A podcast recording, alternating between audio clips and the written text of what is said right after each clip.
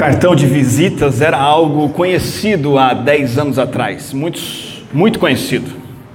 Talvez muitos aqui não façam ideia do que seja um cartão de visitas, um papelzinho impresso de 5 por 8 centímetros. Era coisa séria, tinha jeito certo de usar, tinha que guardar numa caixinha para não amassar, tinha a maneira correta de entregar para o cliente, porque o cartão de visitas era o que você usava para apresentar um profissional, para dizer quem você é, o que você faz, suas primeiras impressões. Em Mateus capítulo 4, versículo 12, Jesus dá o seu cartão de visitas. Abra sua Bíblia, vamos ver a narrativa do início do ministério de Jesus, em que ele já vai ser apresentado por Mateus e as prioridades do Senhor Jesus Cristo vão ser apresentadas aqui. Mateus 4, eu quero ler com você do verso 12 até o verso 17. Mateus 4, 12 a 17.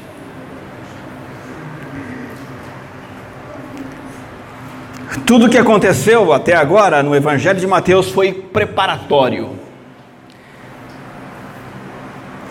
E o start mesmo, o game começa aqui. Verso 12, acompanha na sua Bíblia, eu estou na NVI, e a NVI, a tradução da NVI diz assim: Quando Jesus ouviu que João tinha sido preso, voltou para a Galiléia. Saindo de Nazaré, foi viver em Cafarnaum, que ficava junto ao mar, na região de Zebulon e Naftali para cumprir o que fora dito pelo profeta Isaías: terra de Zebulon e terra de Naftali. Caminho do mar, além do Jordão, Galileia dos gentios. O povo que vivia nas trevas viu uma grande luz sobre os que viviam na terra da sombra da morte. Raiou uma luz. Daí em diante, Jesus começou a pregar Arrependam-se, pois o reino dos céus está próximo. Os primeiros 30 anos de vida de Jesus Cristo são quase que obscuros, são praticamente desconhecidos. Período entre a infância de Jesus e a, e a sua maturidade, aonde ele brincava, o que ele fazia, para onde ele foi, na sua adolescência, na sua juventude, Quais foram as experiências de Jesus? Nós não sabemos. A Bíblia não se preocupa em narrar nada disso. Diz muito pouco a respeito disso no Evangelho de Lucas, o capítulo 2, versículo 52, que diz assim: que Jesus ia crescendo em sabedoria, estatura e graça diante de Deus e dos homens. Essa informação é, é bem preciosa, é bem importante, mas é pouco. Entretanto, nós sabemos muito claramente o que aconteceu quando o Pai deu a Jesus luz verde para iniciar o seu ministério. E o próprio Mateus aqui vai apresentar para onde Jesus foi, o que ele fez, assim que foi batizado por João, assim que foi testificado acerca dele, a sua autoridade messiânica, a sua autoridade real, como aquele que tem autoridade para nos salvar dos nossos pecados. Logo depois ele vencer as tentações no deserto, as tentações do diabo, então muita informação é dada acerca do ministério de Jesus. Mas uma observação tem que ser feita: que Mateus omite um período da vida eh, de Jesus, um período que talvez seja de nove meses a um ano, antes do que acontece aqui no versículo 12 o Evangelho de João, você não precisa ler agora, abrir lá, mas depois você pode dar uma olhada. O Evangelho de João conta nos capítulos 1 a 4 uma, uma lacuna que Mateus tira. Uma lacuna em que Jesus, quando ele vence as tentações no deserto, e, e, e essas tentações no deserto é, são, são aconteceram numa região próxima ao Rio Jordão, próxima de Jericó. Eu tenho um mapa aqui que talvez possa te ajudar. Está ah, bem pequenininha a letra, mas mais ou menos aqui no meio, para baixo, você encontra Jerusalém e Jericó. E do lado direito de Jericó você tem o Rio Jordão. e em algum lugar ali no Rio Jordão, perto de Jericó, Jesus foi batizado. Depois de ser batizado, ele desce para o deserto da Judéia, estão vendo aqui? Ao lado esquerdo do Mar Morto, ele desce para o deserto da Judéia, fica 40 dias ali. Depois dos 40 dias, não acontece o que Mateus conta aqui no Evangelho. Mateus não conta o que acontece. Ele volta, ele volta para a região de Jericó ali, perdão, eu que me perdi, ali no, no Rio Jordão, e fica naquela região próximo de João Batista. João Batista continua ministrando ali, continua pregando, continua sendo o profeta que anuncia o Cordeiro, e Jesus Cristo está na região, tanto que é João nesse momento quem diz um, que é um versículo famoso: Eis o Cordeiro de Deus que tira o pecado do mundo. Jesus estava na Judéia nesse momento. Só que aí João sai de cena.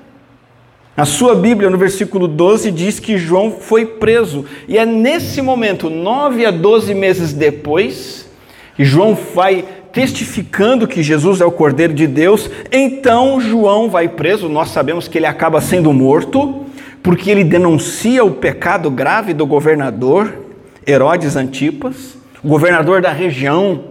Era um homem casado há mais ou menos 20 anos.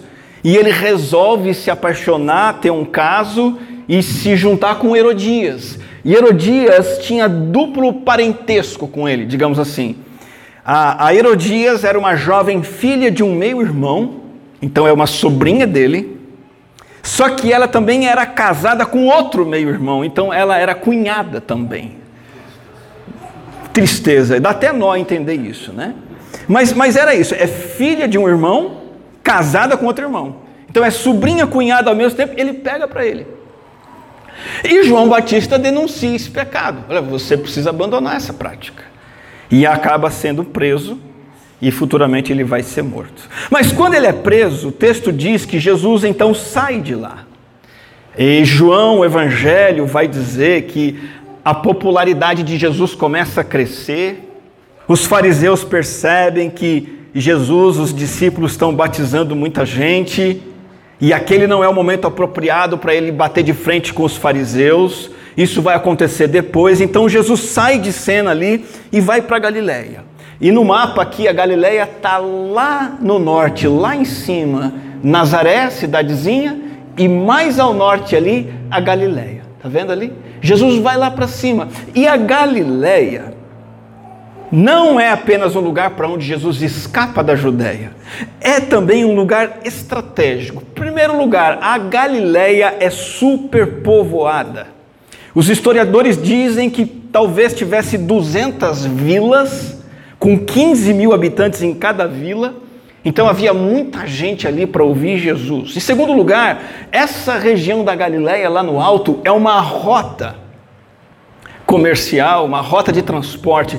Grandes rotas do mundo passavam por ali, por exemplo, a chamada Rota do Mar, que ia de Damasco mais para cima, na Síria, e descia até o Egito aqui embaixo. Uma rota super importante. E Jesus então, ele deixa Nazaré, você se lembra que ele é chamado Nazareno? Mas ele não se estabelece em Nazaré, mas aqui a, ao, ao, norte. Ele, ele sobe um pouco mais e fica ali na Galileia. Ele sai dessa cidade pequenininha e vai para uma grande movimentada metrópole, Cafarnaum, e faz de Cafarnaum seu quartel-general. Ali em Cafarnaum, Jesus tem o centro do seu ministério público uma região ao norte, como estamos vendo, no, perto do Mar da Galileia. O Mar da Galileia é aquele marzinho ali, aquele mais clarinho ali em cima, perto do, do nome Galileia. Ali tinham muitos gentios, tinha um destacamento militar importante, um comércio robusto, não somente de pesca e peixe, mas muitas outras coisas, e gente passando o tempo todo, e ali estava a administração político-financeira também da região. Jesus foi extremamente estratégico nesse momento. E é aqui que Mateus vai dar sua atenção. Ele vai saltar o ministério de Jesus na Judéia, e olha que interessante, como Mateus é bem preciso nas suas colocações. Ele apresenta o rei somente quando o seu precursor sai de cena. Ele está preocupado em dizer o seguinte: João Batista fez o seu papel, anunciou. É quando João Batista sai de cena que Mateus vai contar agora qual foi o cartão de visitas do rei, o que é que ele veio trazer para nós, o seu ministério público lá na Galileia. Aqui nós vamos olhar algumas características do trabalho de Jesus, a essência do que ele veio fazer e o que eu quero que você faça enquanto lê, estuda e ouve essa mensagem é que você considere se aquilo que Jesus fez e apresenta no seu cartão de visitas na Galileia, se isto é o que você busca da parte dele. Se você se identifica com isso, se isso tem feito parte da sua vida. E eu sintetizo e organizo esse relato em, em algumas marcas do cartão de visitas de Jesus. Então, quando Jesus apresenta o seu cartãozinho de visitas ali com o nome dele, a primeira palavra que, que me vem à mente olhando para esse texto é a palavra compaixão. É um ministério de compaixão. O texto deixa muito claro no versículo 13 que ele vai viver em Cafarnaum, que fica junto ao mar, região de Zebulon e Naftali. Ali você vai entender comigo, é lugar de gente simples, é lugar de gente de pouco valor, de gente obscurecida.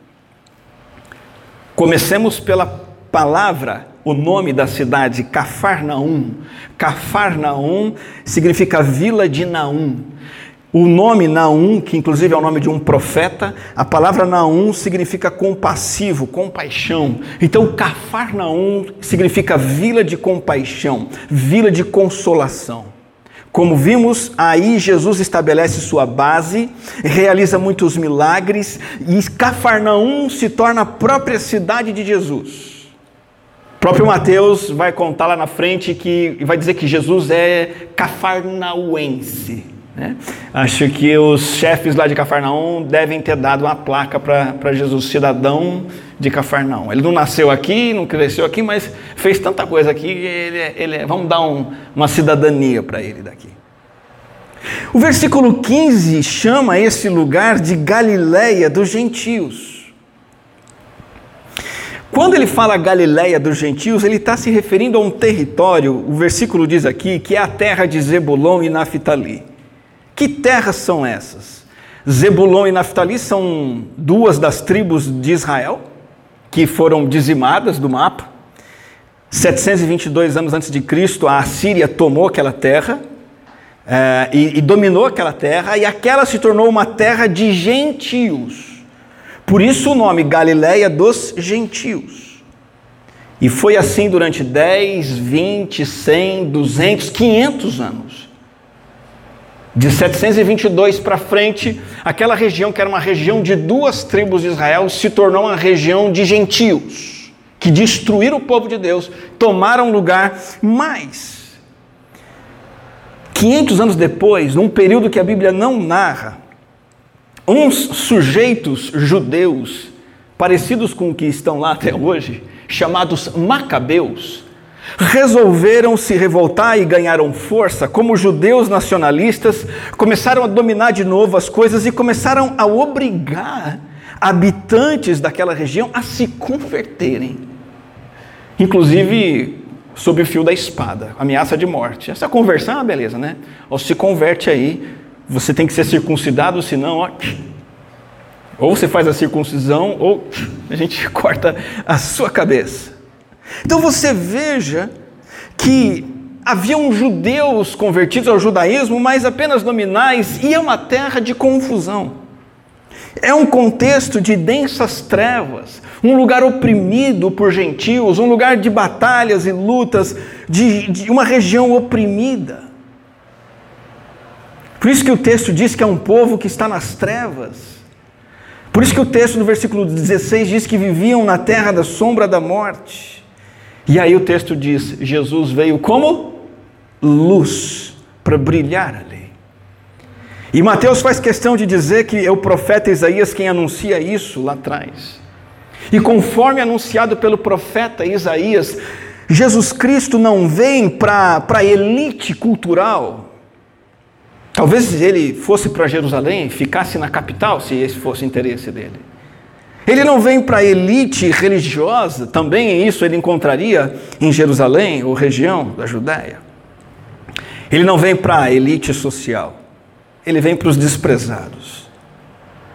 A turma lá da região mais ao sul olhava para a turma do norte e dizia: bando de gentios, samaritanos, impuros, gentalha. E Jesus foi para lá. Porque Jesus é a luz que brilha nas trevas. Jesus cresceu nesse lugar, ele escolheu habitar ali. Você vai ver comigo na sequência do Evangelho de Mateus que ele escolhe os seus discípulos daquele lugar, não da região da elite. E ele vai passar a maior parte do tempo da vida dele ali, transitando entre aquelas 200 aldeias e vilas e cidades, e atravessando o mar e voltando, indo.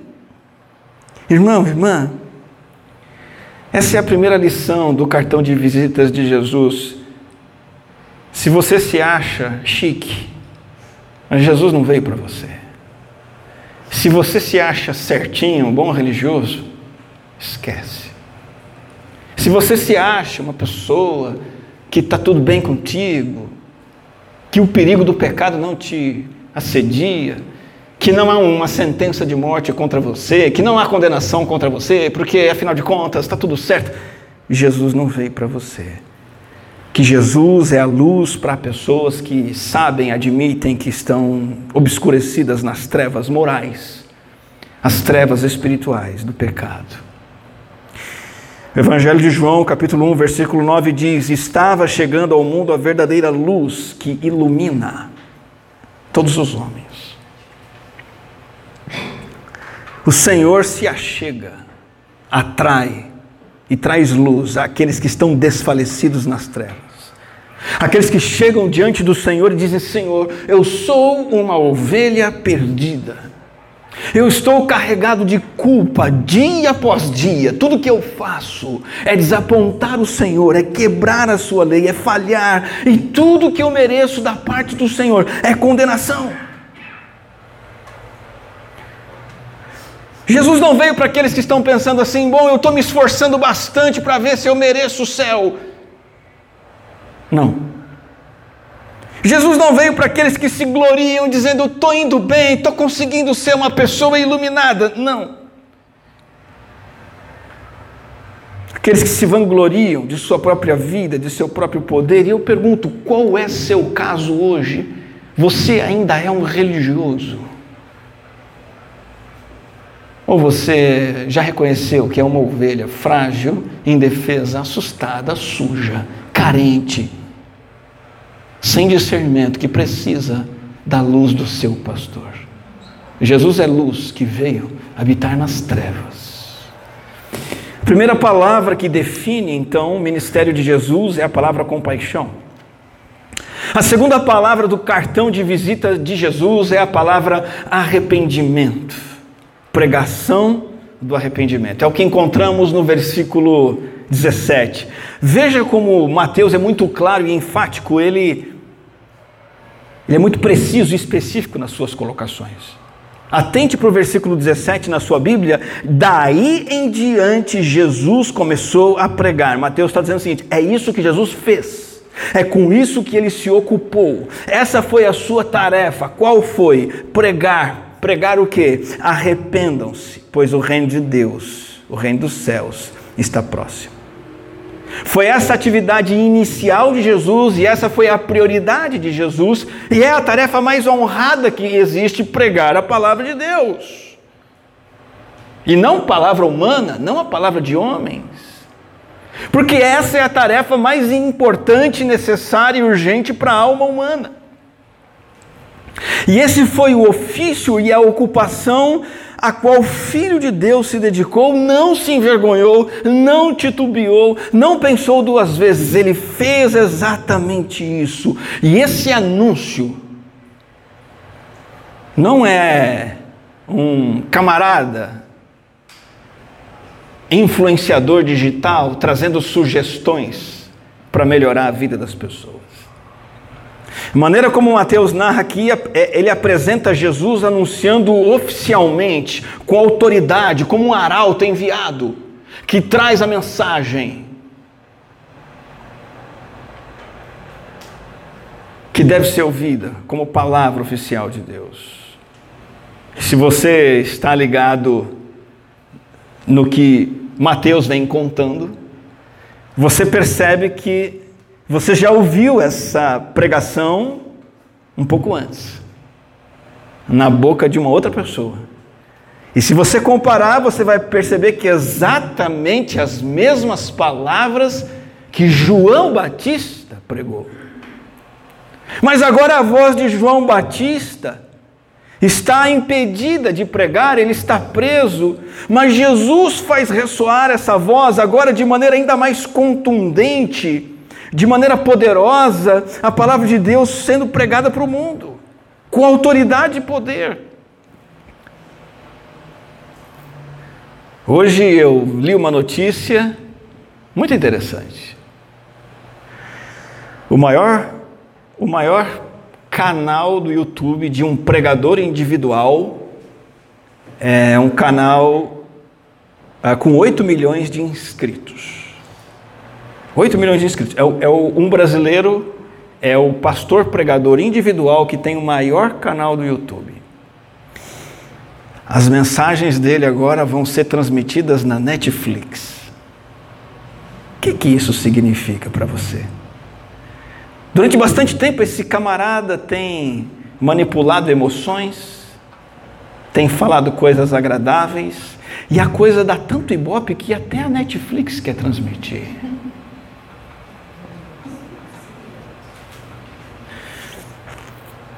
Porque não é palavra de Deus.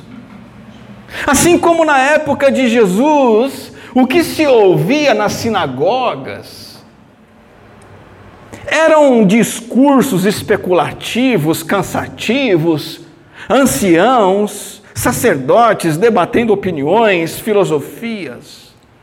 Assim como hoje nós temos pregadores acariciando o ego das pessoas, como este, que agora vai alcançar transmissões na Netflix? Você acha que a Netflix convidaria Jesus para postar suas mensagens ali? E vai Jesus e vai João Batista lá na Netflix, arrependa-se, porque o reino dos céus está próximo. A pregação de Jesus tinha autoridade e poder, não era balela, não era debate teórico, era um chamado ao arrependimento. Era um chamado para mudança, para um comprometimento. Não era para agradar o ego das pessoas, não era para dizer o que as pessoas queriam, não era para atrair seguidores. O fundamento do Evangelho de Jesus Cristo, o centro da sua pregação, a primeira palavra que Jesus prega é: arrependam-se. Essa é a única porta de acesso para o reino dos céus.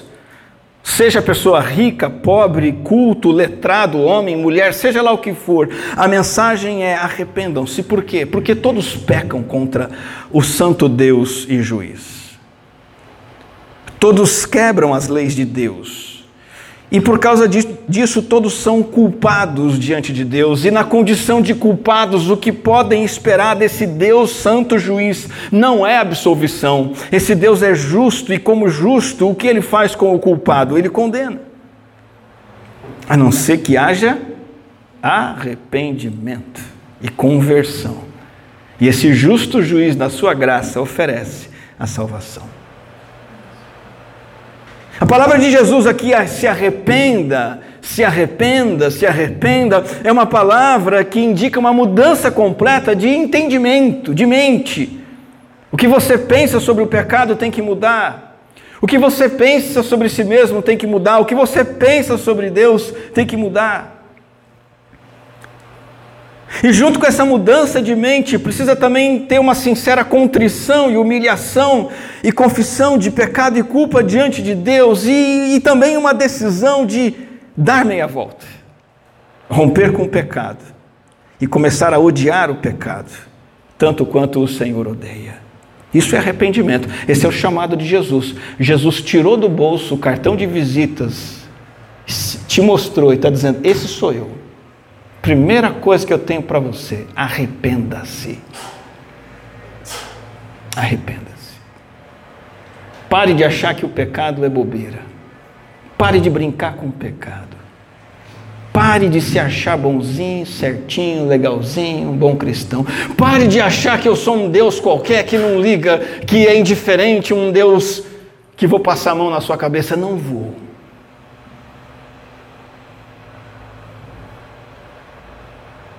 Deus está dizendo: Eu sou tão sério com o pecado, que para oferecer a oportunidade de salvação para você, eu entreguei o meu filho para morrer numa cruz. Isso significa muito, muito mais do que nós imaginamos. E por que Jesus diz para as pessoas se arrependerem? Por um motivo muito claro, está aí no texto: porque o reino dos céus está próximo. O que Jesus quer dizer com isso? Que ninguém pode entrar no reino sem antes se arrepender dos pecados. Essa é a única porta de entrada. Você não pode esperar em Deus sem antes se desesperar de si mesmo.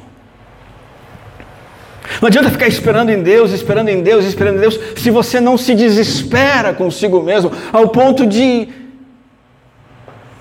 clamar misericórdia ao Senhor concordando com ele, quão pecador, pecadora você é. O arrependimento, a metanoia, essa é a palavra grega, abrange mudança em três áreas vitais, que você usa o tempo todo. Tem três coisas que todo mundo aqui tem, e todo mundo aqui usa. Você tem razão, você tem sentimento e você tem vontade. É ou não é verdade? Você tem intelecto, você pensa. Você tem sentimento, emoções, e você tem a sua vontade e o seu comportamento que decorre da sua vontade. Metanoia, arrependimento, é uma mudança nessas três áreas. Sem isso, esquece. Precisa mudar o entendimento que você pensa. Joga fora, joga fora o que você pensa. E abraça o que Deus pensa. Mudança de mente, mudança de opinião precisa começar a parar de sentir gostinho bom pelo pecado e começar a ter sentimentos de repulsa, sentimentos de tristeza profunda, de angústia pelo pecado. Tem muita coisa na tua vida que te angustia e é normal e você pode se entristecer, mas o convite de Jesus é que você se entristeça ainda mais com seus pecados. Isso é arrependimento. Entender que eu sou pecador, intelecto. Sentir que eu sou pecador, chorar. E há uma mudança de vontade, o desejo de parar de pecar e começar a agradar a Deus. Você percebe que Jesus aqui não está usando o verbo num modo que indique possibilidade. Ele usa um verbo no modo imperativo, ele dá uma ordem. Arrependimento é uma ordem para todos e todas na face da terra, uma ordem vinda dos céus. Todos recebem essa ordem. Arrependam-se.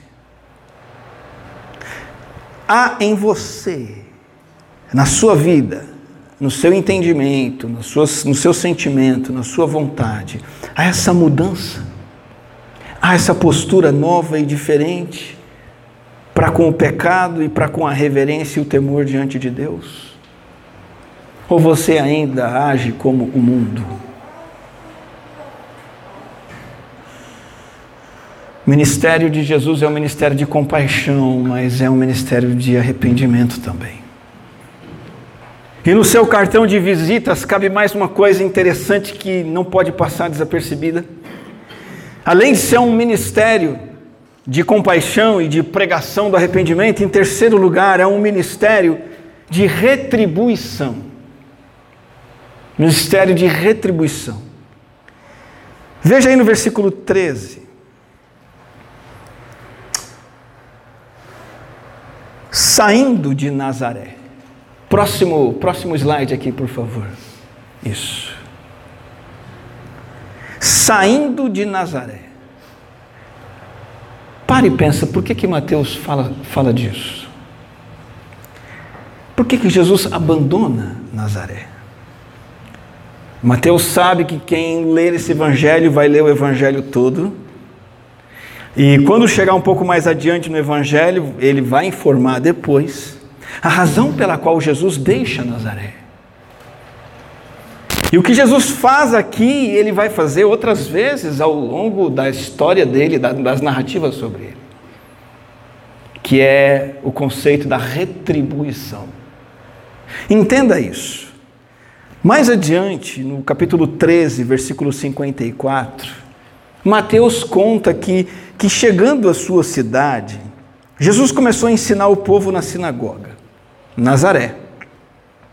Todos ficaram admirados e perguntavam de onde lhe vem essa sabedoria e esses poderes milagrosos.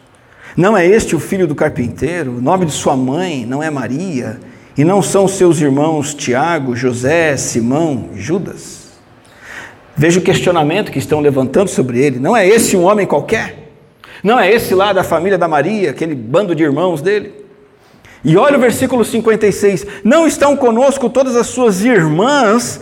E aí vem uma pergunta: de onde, pois, ele obteve essas coisas? E aí o versículo 57 fala assim: ficavam escandalizados por causa dele.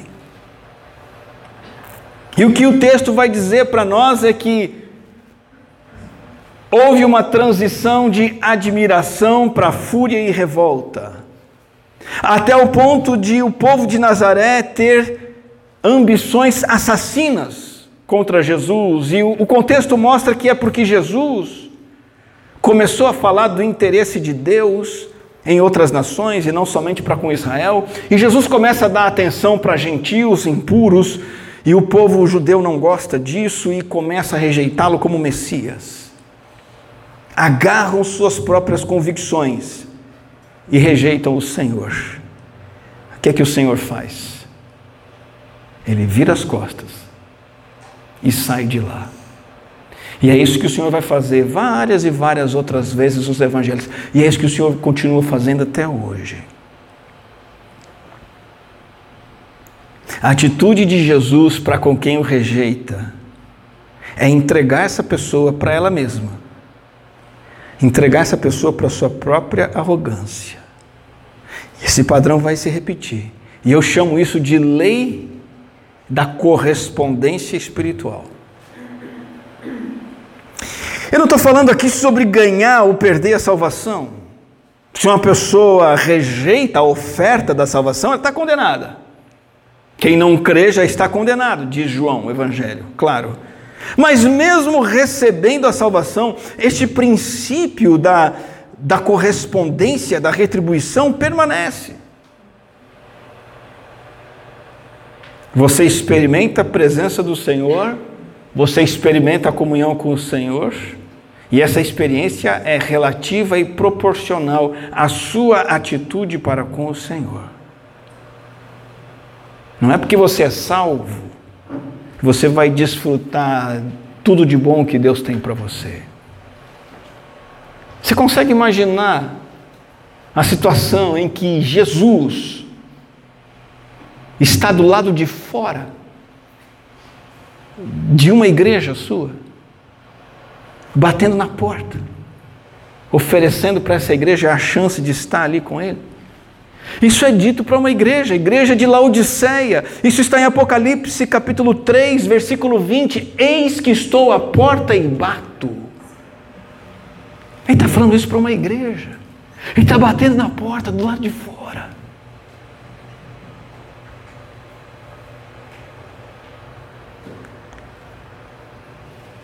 Se alguém ouvir a minha voz e abrir a porta, entrarei e cearei com ele e ele comigo. Há uma condição. Veja, Jesus não está implorando para entrar na vida de ninguém. Jesus não está lá de fora como um mendigo pedindo um prato de comida. Ele está oferecendo a oportunidade para aquela igreja de ter novamente experiências com o Senhor. Porque era uma igreja que havia já se entregado, a igreja de Laodiceia havia se entregado à rebelião, à indiferença, ao pecado e à desobediência. Então, este princípio da correspondência ou da retribuição em que Jesus sai de Nazaré, porque Nazaré o rejeita e ele, por razões estratégicas, mas também por razões espirituais, ele vai para Cafarnaum, um lugar mais adequado para o seu ministério. Este ponto do texto nos mostra o seguinte: Jesus não impõe nada para você. Ele não te força, ele não te obriga, ele não põe um cabresto. Ao mesmo tempo, ele não implora nada. Olha, por favor, olha para mim, me dá atenção. Não. Ele apresenta a sua exigência. Arrependa-se. Arrependa-se.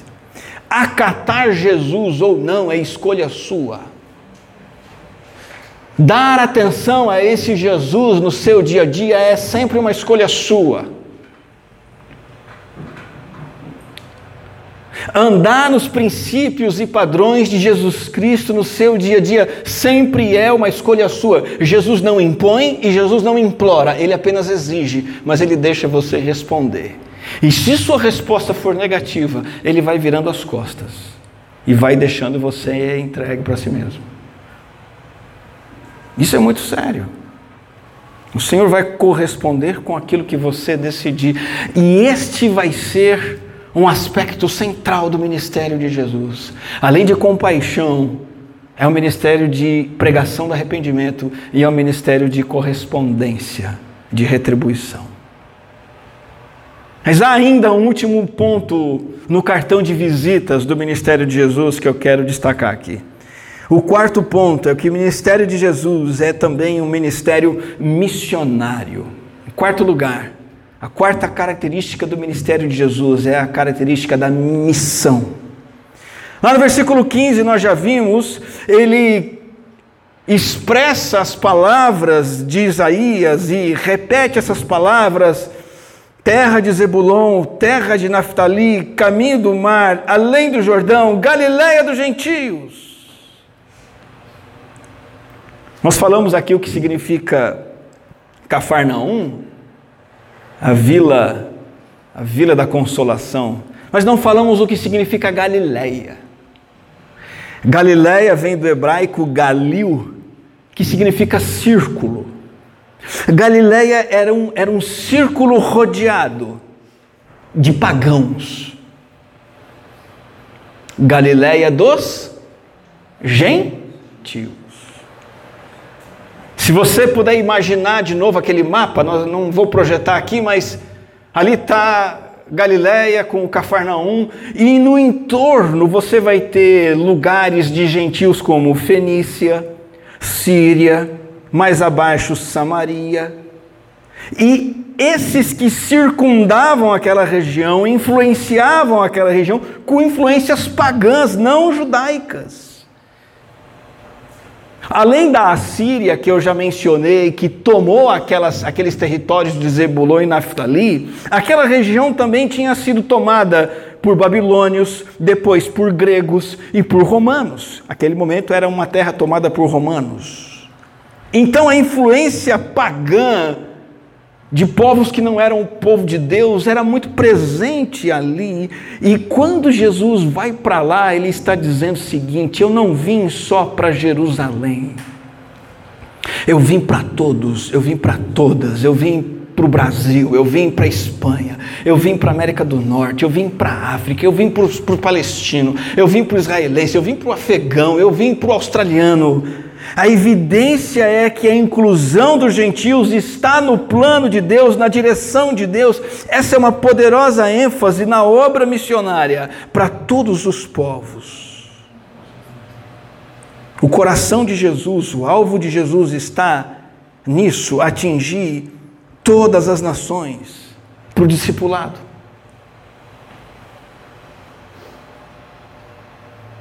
Nós já vimos isso no, Evangelho, no capítulo 1. Mateus, com toda a naturalidade do mundo, faz algo esquisito demais. Ele coloca lá mulheres gentias dentro da linhagem de Jesus. Quando Jesus nasceu, Mateus faz questão de dizer que magos pagãos vêm lá do Oriente, a região da Babilônia, para prestar adoração para Jesus. É o Deus dos gentios, é o Deus do outro, é o Deus do vizinho.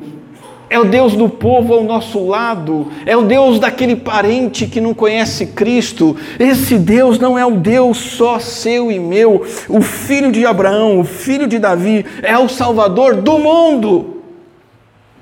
Nós temos que ser cristãos globais. Nós temos que ser cristãos com os olhos voltados para os sertanejos sem Cristo, para os afegãos sem Cristo, para os palestinos, para os povos perseguidos, para os nossos vizinhos da América do Sul, da Europa, da África. Você tem no seu coração uma, uma compaixão ativa. Seu coração tem uma compulsão pelos perdidos. Tem gente necessitada de, de pão material e pão espiritual para tudo quanto é lado. O que, que você tem feito? Você tem orado por essas pessoas? Você tem doado o alimento que elas precisam? Você tem ido até, até elas para orar por elas, para convidá-las para a igreja? Veja, de novo, Jesus fez questão de não ficar em Jerusalém. Jesus fez questão de se deslocar de Nazaré para ir para um lugar de gente estranha, gente carente, gente perdida, multidões e multidões oprimidas por paganismo, por guerras, por doenças, por espíritos malignos. Se você quer ser seguidor de Jesus, você não pode ser diferente. O seu Deus, se for um Deus só seu, é um Deus diferente do Deus de Jesus. Quando o Deus do crente é um Deus só dele, esse Deus não é o Deus Pai de nosso Senhor Jesus Cristo. O Deus do Pai de nosso Senhor Jesus Cristo é o Deus que nós temos que desejar que todos conheçam. O Deus que nós anunciamos para todos. É o Deus ao qual nós oramos para que todos conheçam e se convertam. É o Deus que nós anunciamos com palavras e com boas ações. Nós temos que nos incomodar com os perdidos e ir até eles. Compaixão ativa. É o que vemos em Jesus. Ele se compadece e vai para a missão. Querido, querida, nós Vimos aqui então o cartão de visitas de Jesus. Jesus vem, trabalha esse ministério, uma pregação de compaixão, de, de chamada ao arrependimento, de correspondência em um ministério global. Você está alinhado com isso? O teu coração está ali com o coração de Jesus? Vamos orar? Vamos falar com o Senhor.